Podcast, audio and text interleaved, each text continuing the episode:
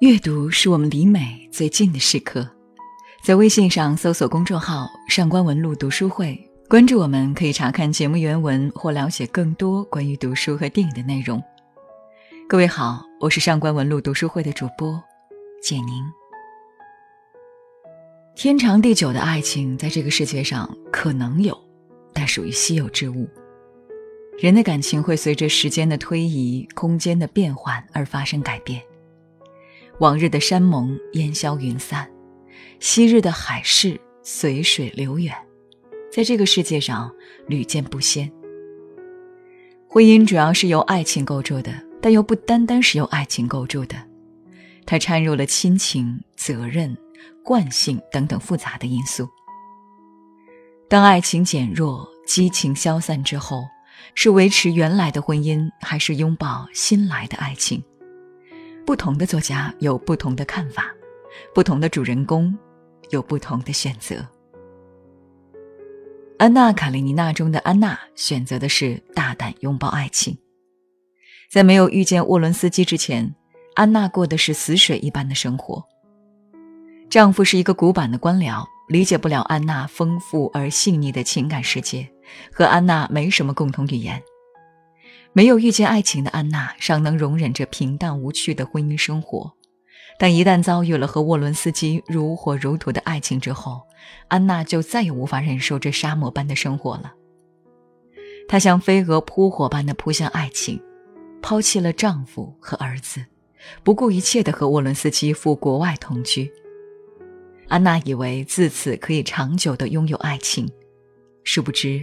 爱情却从此开始凋零。拜伦说过：“爱情是男人生命的一部分，却是女人生命整个的所在。”沃伦斯基拥有了爱情之后，还想拥有事业、朋友、社交等等更多的东西。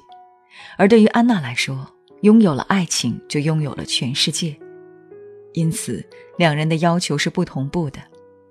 沃伦斯基越来越不满足于这种闭塞的爱情生活，安娜则是沉醉其中，感到幸福满足，并且他对沃伦斯基的占有欲和依附感也越来越强烈。最后，沃伦斯基不堪安娜爱的重负，产生了窒息之感，甚至逃离之念。对于抛夫弃子并被社会摒弃的安娜来说，沃伦斯基的爱就是她生命的全部支柱和寄托。尽管他也知道沃伦斯基并没有移情别恋，但对于只有爱情这一根救命稻草的安娜来说，容忍不了爱情的衰退，容忍不了沃伦斯基对她的冷淡。安娜最终用葬身车底来惩罚沃伦斯基，结果他成功了。沃伦斯基受不了负疚心理的折磨，奔赴战场，准备了此残生。沃伦斯基的结局是令人叹惋的。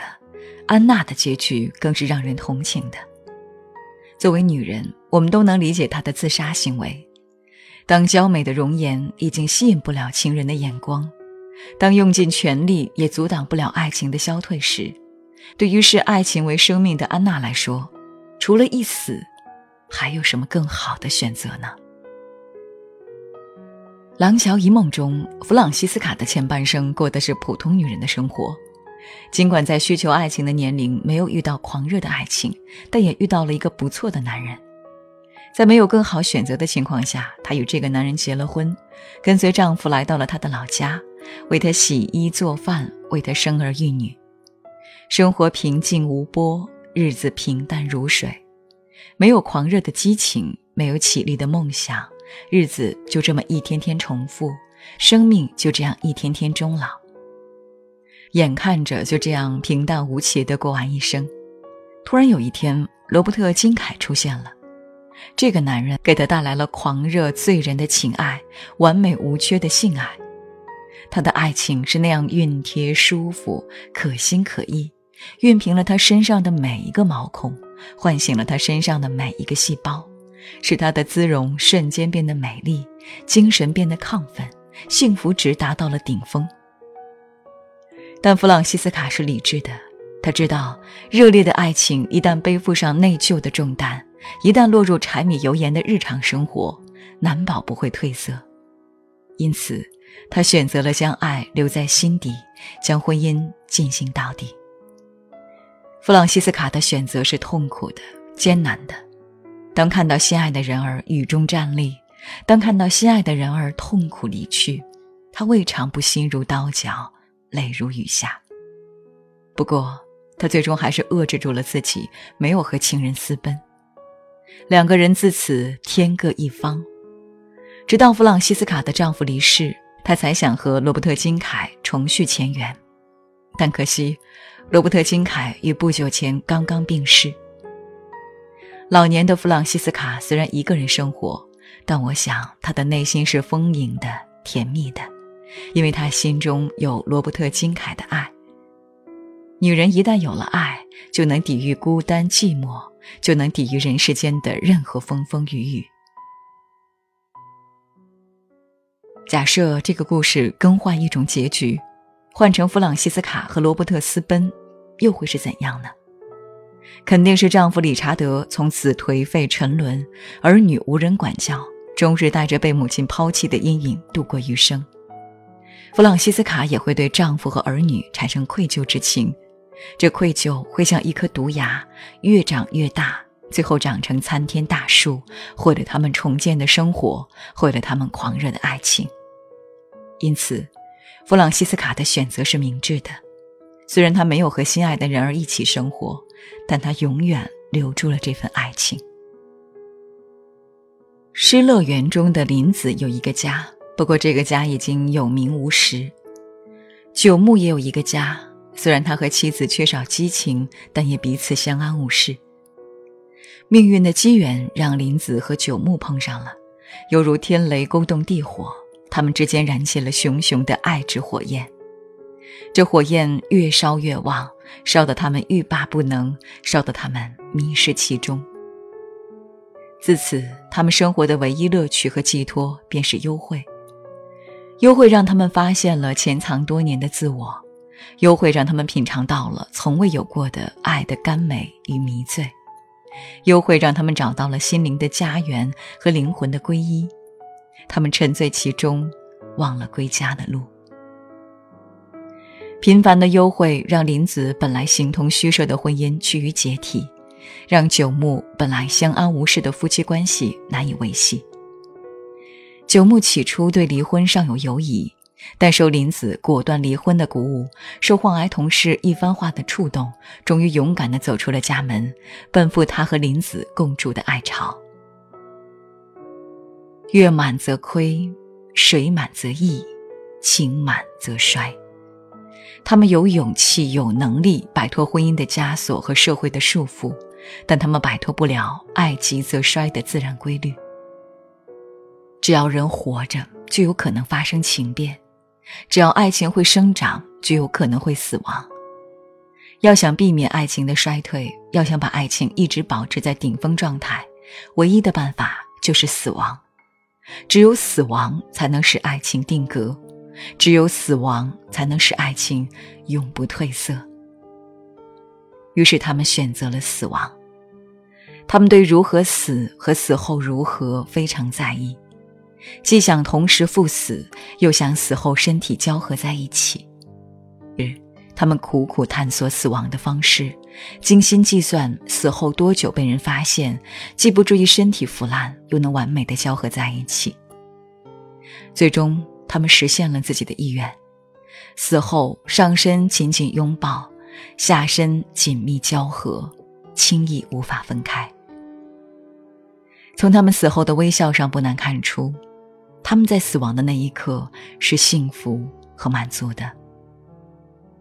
许多人对他们的死亡感到惋惜或不理解，但我能理解他们的选择，甚至羡慕他们的选择，尤其是羡慕林子，能拥有一个如此痴恋她的男人，能拥有一个愿意为她死的男人，是多么难能可贵的一件事啊！是多少女人求之不得的事啊！胭脂扣中的陈振邦答应如花一起赴死，但他后来却变了卦，独留如花一人奔赴黄泉。林子何其有幸，有这么一个深爱她的男人，有这么一个愿为她牺牲一切的男人。虽然最后的结局是死，但死的欣慰，死的幸福。人生虽是由爱情、亲情、友情、学业、事业等许多根柱子撑起的，但对于女人来说，最重要的柱子毋庸置疑的是爱情。爱情可以让女人死，也可以让女人生；爱情可以让女人漂亮如花，焕发出迷人的光彩；失去爱情，也可以让女人憔悴不堪，迅速凋零。爱情是女人最好的美容物，也是摧残女人最毒的药物。因此，如何对待爱情、经营爱情，是女人这一生最重要的课业。在爱情面前，三位女主人公的选择是不一样的。安娜选择了爱情，弗朗西斯卡选择了婚姻，林子则选择了死亡。谁的选择更正确？谁的选择更合理？谁的选择更幸福？我们很难说得清。每种选择都有它的必然性，每种选择都有它的合理性，每种选择都有幸福和痛苦的成分。无所谓谁对谁错，无所谓孰劣孰优，也没有绝对的幸福和痛苦，只要自己的内心安宁即可。我们每个人在这个世界上只能活一次，而且有生之年非常短暂，如白驹过隙。因此，我们唯有按照自己内心的意愿而生活，才能对得起这短暂的人生，才能不辜负这上苍赐予我们的生命。我国著名哲学家张君迈曾经说过：“盖人生观，既无客观标准，故唯有反求之于己。”是的，人生幸福不幸福，只有自己知道。所以，遵照自己内心的呼唤而生活。